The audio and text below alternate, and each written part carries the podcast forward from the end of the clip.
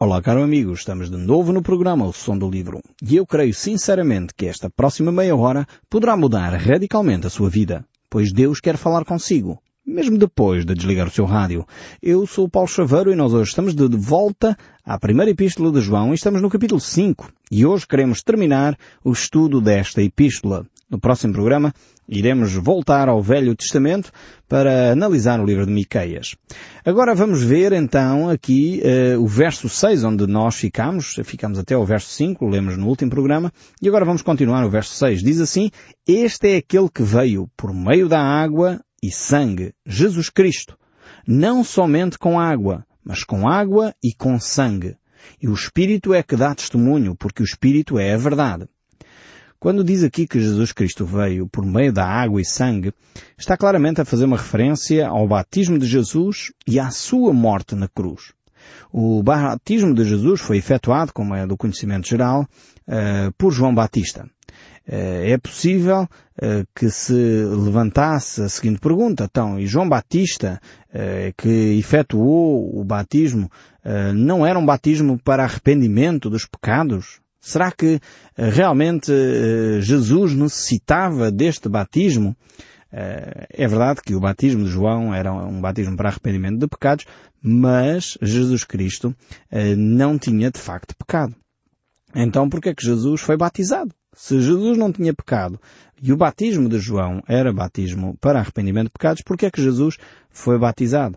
Jesus não tinha de facto pecado e Jesus queria cumprir toda a lei de Deus. Jesus queria viver e identificar-se com todos nós. Uh, aliás, estão bem lembrados do processo do batismo de Jesus. O próprio João Batista, ao chegar o momento de batizar Jesus, ele recusou-se ao fazê-lo. Ele disse que ele nem era digno sequer de desatar as sandálias de Jesus. Vejam bem uh, a consciência profunda que João Batista tinha acerca de quem era Jesus. É por isso que ele declara, quando vê Jesus aproximar-se, Eis o Cordeiro de Deus que tira o pecado do mundo. João Batista estava muito consciente quem Jesus era, que Jesus não tinha pecado, nem estava, nem tinha nada que fazer uh, aquele batismo, mas ao mesmo tempo Jesus tinha de cumprir toda a lei. E por isso mesmo, porque tinha de cumprir toda a lei, viveu como judeu debaixo da lei ainda, uh, ele teve de se sujeitar ao batismo de João. E aliás é essa a afirmação que ele faz quando diz por, por enquanto é necessário que eu seja batizado. E Jesus submete-se então a esta cerimónia de batismo porque queria eh, dois aspectos. Primeiro, cumprir toda a lei. Segundo, identificar-se com o povo de Israel. E é exatamente isso que a palavra de Deus uh, nos ensina. Quando nós lemos, por exemplo, a carta aos Gálatas, percebemos exatamente isso. Quando ouvimos naquele mesmo batismo a voz de Deus dizendo, este é o meu filho amado, em quem tenho prazer. Ou seja, o próprio Pai declara Uh, faz esta afirmação, declara como Jesus Cristo iria ser obediente em todas as coisas. Então é por isso que Jesus Cristo uh, foi até ao Jordão para ser batizado. Ao mesmo tempo, eh, este batismo é a inauguração do ministério de Jesus. É a confirmação do Pai, por isso ouve a voz do céu.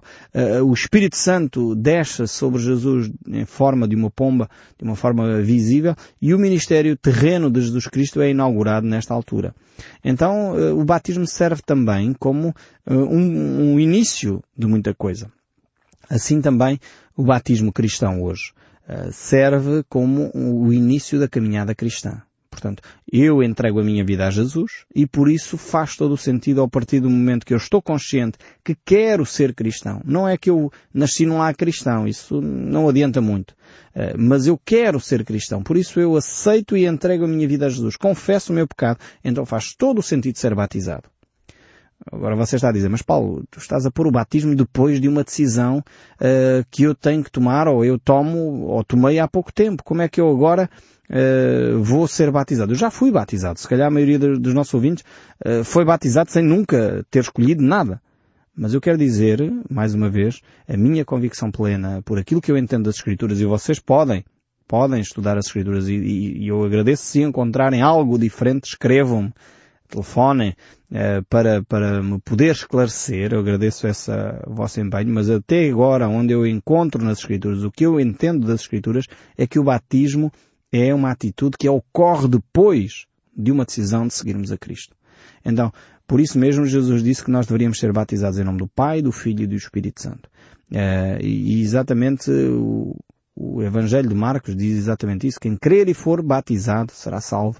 Portanto, quem crer primeiro e depois for batizado a seguir. Então não alteremos a ordem eh, que Jesus Cristo nos deixou. Sei que contraria as tradições do nosso povo, sei que contraria talvez a sua história pessoal, mas eu creio sinceramente que é preferível, mesmo assim, fazer aquilo que é a Bíblia ensina do que fazer aquilo que a tradição nos diz. Eu faço isto na minha própria vida. Às vezes sou surpreendido uh, com coisas nas Escrituras que eu fazia há anos. E eu percebi-me, é, mas eu não posso continuar a fazer isto. Porque a Bíblia mostra que é errado aquilo que eu estou a fazer. Então eu tenho que alterar a minha tradição. Tenho que alterar a minha forma de fazer. Porque a Bíblia me ensina de forma diferente. Então eu tenho que ser sensível à voz de Deus para poder adaptar a minha vida àquilo que é a vontade de Deus. Por isso mesmo, Jesus Cristo uh, veio e deu testemunho através das águas do batismo, mas não foi só isso. Deu também testemunho o seu sangue. E aqui temos, de facto, algo extremamente importante. O seu sangue, que é uh, o símbolo para cada um de nós uh, podermos ser purificados do nosso pecado. Uh, o apóstolo Paulo fala sobre a crucificação de Cristo e diz, os judeus pedem sinais, os gregos sabedoria, mas nós pregamos a Cristo e Cristo crucificado. Uh, vejam bem esta ênfase do apóstolo Paulo no Cristo crucificado. Eu sei que há vários grupos religiosos que às vezes tentam fazer polémica se Cristo foi mesmo crucificado numa cruz, se foi só no madeiro, com os braços para cima, os braços para baixo. Uh, eu quero dizer com mais uma vez simplicidade. A Bíblia fala de Cristo crucificado. Mas mesmo que ele tivesse sido crucificado com os braços para cima, para mim, sinceramente, não faz diferença faz diferença é que o sangue de Cristo foi derramado para que eu tivesse perdão dos meus pecados. Creio que não vale a pena alimentarmos polémicas deste género, eh, porque não conduz a nada, não conduz à vida. O que conduz à vida é o facto do sangue de Jesus Cristo ter sido derramado pelos nossos pecados. E é isto uh, que é importante. Por isso o apóstolo Paulo diz aqui, os judeus pedem sinais, os gregos sabedoria, mas nós pregamos a Cristo e Cristo crucificado. Cristo que foi entregue por nós para o nosso perdão. E depois em 1 Coríntios ainda, o mesmo apóstolo Paulo diz que nós devemos tomar a ceia, a ceia do Senhor, a Eucaristia, como anúncio da morte do Senhor, anunciando a morte do Senhor até que Ele venha. Então a morte de Cristo é realmente o tema central das Escrituras, é o tema central do cristianismo. Eh, não existe cristianismo sem cruz. Não existe cristianismo sem a morte expiatória de Jesus Cristo. Então é fundamental o início do ministério de Jesus, batismo na água, mas é extremamente importante uh, uh, o sacrifício que Jesus fez por cada um de nós ao ser crucificado naquela cruz, para que nós obtivéssemos uh, o perdão dos nossos pecados. E por isso mesmo, e, uh, estes elementos dão testemunho acerca de quem Jesus é. E depois o verso 7 aqui da, da Epístola de 1 João, capítulo 5, diz ainda, Pois há três que dão testemunho no céu, o Pai, a Palavra e o Espírito. E os três são um. Eh, este versículo eh, é verdade que não se encontra em todos os manuscritos antigos, eh, tenho que o dizer, porque vocês sabem que eu sou muito transparente nestas questões, não há necessidade de, de camuflar ou esconder coisas, não há nada aqui a esconder, mas também é verdade que este texto bíblico também se encontra em vários outros manuscritos antigos. Então eu creio que podemos aceitar como espiritualmente verdadeiro este texto, tanto mais que ele tem respaldo em todas as Escrituras. Mas é um texto muito claro, e talvez a razão pela qual uh, tanta polémica se tem levantado sobre este versículo, é porque é um texto muito claro sobre a Trindade. É, é um texto muito claro sobre uh, o Deus Uno que nós adoramos. Porque dá aqui claramente a referência ao Pai, ao Filho e ao Espírito Santo. Aqui a palavra uh, não é a palavra falada, não é uma palavra qualquer, que é a palavra que existe. Palavra refere-se ao Verbo, ao Verbo divino. Como diz o apóstolo João no capítulo 1, o verbo que se fez carne e habitou entre nós. Portanto, refere-se a Jesus Cristo. Por isso, três que dão testemunho nos céus, o Pai, o Filho e o Espírito Santo. E como diz aqui este texto e muito bem, estes três são um. Portanto, esta é a doutrina básica da Trindade. E eu creio que este versículo tem sido muito atacado exatamente uh, porque é um versículo muito claro sobre a Trindade uh, que nós adoramos e por isso mesmo, quando há textos tão claros como estes, Satanás procura sempre encontrar qualquer coisinha para poder dizer não, isto não é bem assim, a palavra de Deus não se encontra tanto no, em todos os manuscritos e não sei o quê, e arranja sempre argumentação para levantar dúvidas sobre a veracidade dos textos bíblicos. O facto é que a Bíblia, toda ela, fala da Trindade. É, é, é uma doutrina transversal às Escrituras. Nós começamos desde o livro do Gênesis uh, até o livro do Apocalipse e vamos encontrar a Trindade presente. É só fazer um trabalho simples de cruzar algumas informações que a texto bíblico contém e qualquer pessoa que saiba ler minimamente uh, pode fazer esse trabalho. Uh, porque se nós, por exemplo, olharmos para o livro do Gênesis, é muito claro que é o Deus, Yahvé, o Deus poderoso, o Deus criador dos céus e da terra, que criou o universo. Depois vamos ao livro de Colossenses e percebemos que afinal eh, o mundo foi criado por Jesus Cristo. Então há aqui qualquer coisa de muito estranho. Então é o Deus Criador, significa que Jesus Cristo é o Deus Criador. Uh, e é cruzando este tipo de informação que nós chegamos, isto é só para dar um exemplo, poderia dar milhões de outros exemplos, mas uh, só para dar um exemplo de como é que se chega à conclusão que existe Pai, Filho e Espírito Santo uh, e eles são um só. Não são três deuses, nós não somos politeístas, nós não adoramos três deuses, adoramos um só Deus que subsiste na forma de Pai, Filho e Espírito Santo.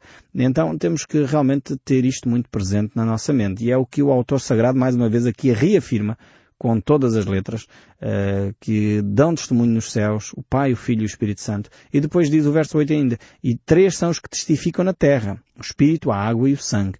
E os três são unânimes num só propósito. Então aqui claramente temos a presença do Espírito Santo, uh, que era a promessa de Jesus Cristo, que ele iria subir aos céus. Enquanto ele não subisse aos céus, o Espírito Santo não viria. E o Espírito Santo foi enviado então como consolador, como aquele que nos conduz em toda a verdade, aquele que vinha para relembrar todos os ensinamentos que havíamos recebido da parte de Jesus Cristo. Depois temos mais uma vez a, a importância eh, do batismo, a água, o testemunho através da água, por isso um cristão que toma uma decisão de seguir a Cristo deve ser batizado. Infelizmente há pessoas que pensam que o batismo é assim quase... Há duas atitudes quanto ao batismo. Uns pensam que o batismo é assim só uma coisa que eu pratico antes quase de entrar no céu. Portanto, eu tenho que ser uma pessoa perfeita, santa, uh, sem qualquer defeito para poder ser batizado. E há um grupo de pessoas que pensa assim, não está correto. Uh, e depois há outro que diz, não, não, o batismo é para dar assim que a pessoa nasce. Nasce e batiza-se logo. Não, não, não tem nada que se pronunciar se quer seguir ou não a Cristo. Uh, os pais ou os padrinhos é que tratam disso. E, e também não é verdade. Isto também não pode ser assim. Temos que ter um equilíbrio e a Bíblia mostra claramente que uh, o caminho a seguir é sem dúvida o batismo após a nossa decisão de seguir a Cristo. Então eu tomo a decisão de seguir a Cristo, arrependo-me do meu pecado e como identificação com Cristo, como identificação com o corpo de Jesus, como testemunho público, como vemos aqui neste versículo, eh, eu então passo pelas águas do batismo. Então há três que dão testemunho na terra. O Espírito Santo está em nós, o batismo, as águas e o sangue. Mais uma vez aqui o sangue refere-se à, morte de Jesus Cristo e ao perdão dos nossos pecados.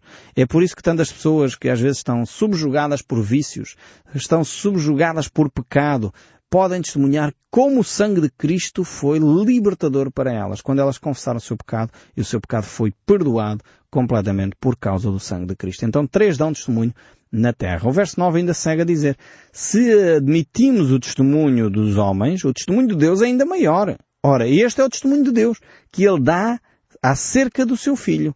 Aquele que crê no Filho de Deus tem em si o testemunho. Aquele que não dá crédito a Deus o faz mentiroso porque não crê no testemunho que Deus dá acerca do Filho.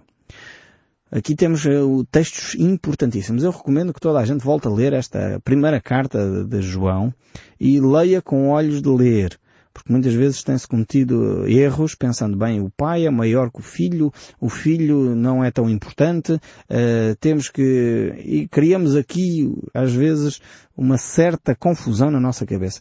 Vemos aqui que é Deus que dá testemunho acerca do filho. E por isso mesmo a importância de crermos no Filho. E a importância de não fazer Deus mentiroso. Aquele que dá crédito a Deus uh, e, e crê então no Filho. Aquele que não dá crédito a Deus, então faz Deus mentiroso porque Deus é quem dá testemunho acerca do Filho. Então temos que ter esta compreensão clara acerca da mensagem que é a mensagem do Evangelho. O verso 11 ainda diz, e o testemunho é este, que Deus nos deu a vida eterna e esta vida está em seu Filho. A vida eterna não está na Virgem Maria, a vida eterna não está em São Pedro, a vida eterna não está em São Paulo, a vida eterna não está nos santos que foram homens extraordinários e mulheres extraordinárias que marcaram a história do cristianismo. A vida eterna está em Cristo Jesus. E enquanto nós não arrumarmos claramente esta ideia na nossa mente, eh, nós vamos andar com muitos quês e muitos porquês acerca da pessoa de Cristo. Faz-me sinceramente alguma confusão, e desculpem-me mais uma vez eu abrir o meu coração convosco, mas eu não posso fazer de outra forma. Vocês são uh, aqueles que me ouvem e, e, sabem a minha transparência para convosco, uh, mas faz-me confusão pessoas dizerem-se cristãs. Ah, eu sigo a, a religião cristã. Mas depois quando se diz que Cristo é de facto o centro da nossa adoração, as pessoas reagem. Quando se diz que nós só devemos adorar a Cristo, que é o ensino de Jesus, é o ensino dos apóstolos, eu já tenho partilhado isto aqui, uh, vocês se leem a Bíblia sabem disto, eu fico extremamente animado porque o cardeal patriarca uh, português uh, desafiou a comunidade cristã a começar a ler a Bíblia e a orar. Ótimo, finalmente chegámos lá. Uh, estava à espera deste desafio há muitos, muitos anos. Finalmente as maiores lideranças da nossa nação percebeu a importância de olharmos para a Bíblia em vez de olharmos para outros livros, que também são bons, eh, mas de outros autores e encíclicas e outras coisas que afinal de contas são já interpretações das Escrituras. Precisamos é de olhar para a Bíblia, porque é ela que nos dá a referência de Deus. E quando nós olhamos para a Bíblia, somos confrontados que é Cristo e, e, é Cristo que nós temos que adorar. É o Pai, o Filho e o Espírito Santo. Não há ali mais seres a quem nós devemos dobrar o nosso joelho. E nós, como cristãos, precisamos de arrumar claramente estas nossas ideias. Ter um cristianismo cristocêntrico e não um cristianismo qualquer. É por isso que aqui o texto prossegue a dizer no verso 12, aquele que tem o Filho tem a vida, aquele que não tem o Filho de Deus não tem a vida. Há pessoas que fazem questão de ter a sua própria religião e querem fazer a sua religião à, à, à sua medida. Querem criar um Deus à sua imagem e semelhança. Quando foi o contrário, fomos nós que fomos criados à imagem e semelhança de Deus. Mas queremos muitas vezes criar um Deus à nossa imagem e semelhança. Por isso temos tanta necessidade de ter imagens, de ter fotografias, de ter estátuas, de ter isto ou de ter aquilo, porque nós queremos, queremos materializar o Deus que é Espírito, mas não podemos. Uh, realmente, uh, muitos procuram ter uma religião e pensam que é bom ter uma religião. Eu creio que melhor do que ter uma religião é ter uma relação com Deus. Uh, culturalmente o nosso país é um país religioso, mas creio que sinceramente que o nosso país está muito aquém uh, da vida que Deus promete aqui. Aquele, uh, o apóstolo João não diz, aquele que tem uma religião tem vida. Ele não diz isto. Ele diz o quê? Aquele que tem o Filho de Deus, aquele que tem Cristo na sua vida tem vida. Aquele que não tem o Filho de Deus não tem vida eterna. E depois ele prossegue no verso 13. Estas coisas vos escrevi a fim de saberdes que tendes a vida eterna, a vós outros que credes em o nome do Filho de Deus. Vejam bem a importância. Ele dá então este, esta primeira carta com um propósito claro. É que nós saibamos que temos vida eterna, aqueles que creem no nome de Jesus. Não é para todos. Infelizmente porque as pessoas não aceitam. Não é que não seja. Deus oferece a todos igual modo. Mas se a pessoa não aceita, não crê no nome de Jesus, crê no nome de A, B ou C, mas não no de Jesus, não tem esta vida eterna. Alguns chegam a pensar que um cristão que afirma que tem a vida eterna é presunçoso. Ah, não, isto é, mas é um presunçoso. É. Então como é que nós sabemos que temos ou não vida eterna? Sabemos porque está escrito na Bíblia. 1 João, capítulo 5, verso 13. Este foi um dos primeiros versículos que eu escrevi, uh, sublinhei, aliás, na minha Bíblia. E sabem porquê? Porque eu, durante muito tempo, tive também dúvidas tinha dúvidas que será que eu tenho a vida eterna? Será que eu posso mesmo confiar que a morte e ressurreição de Jesus Cristo me dão vida, como alguns pregadores por aí dizem?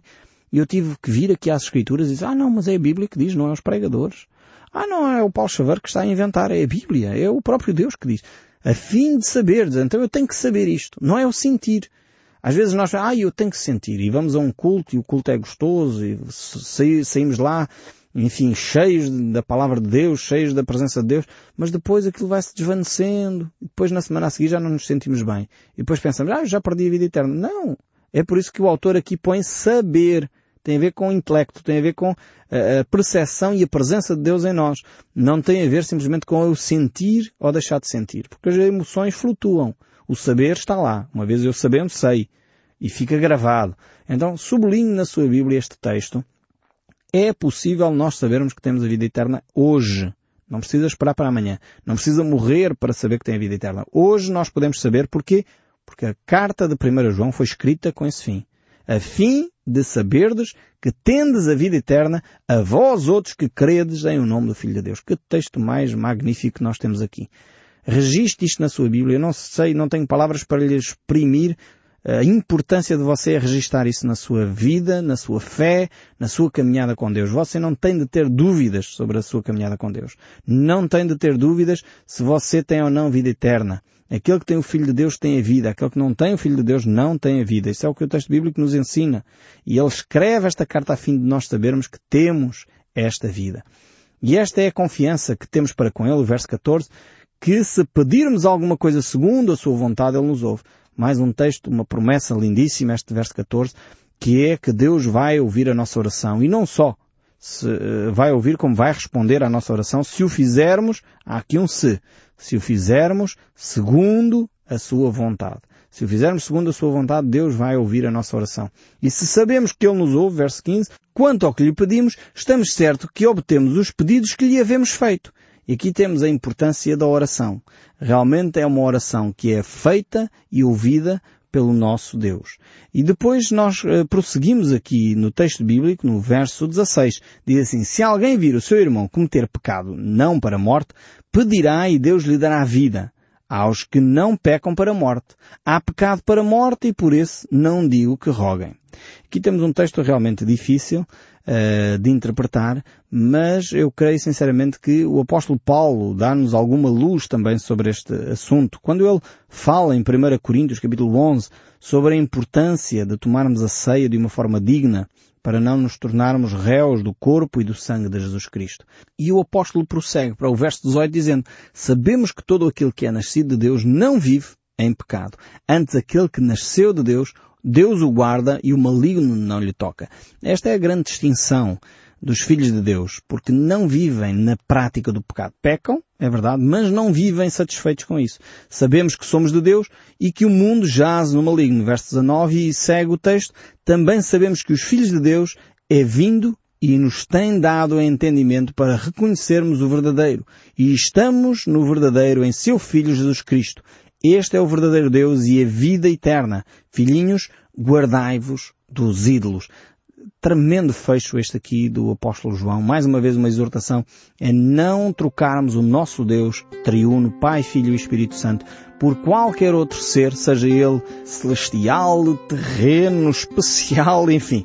Não troquemos. Filhinhos, guardai-vos dos ídolos.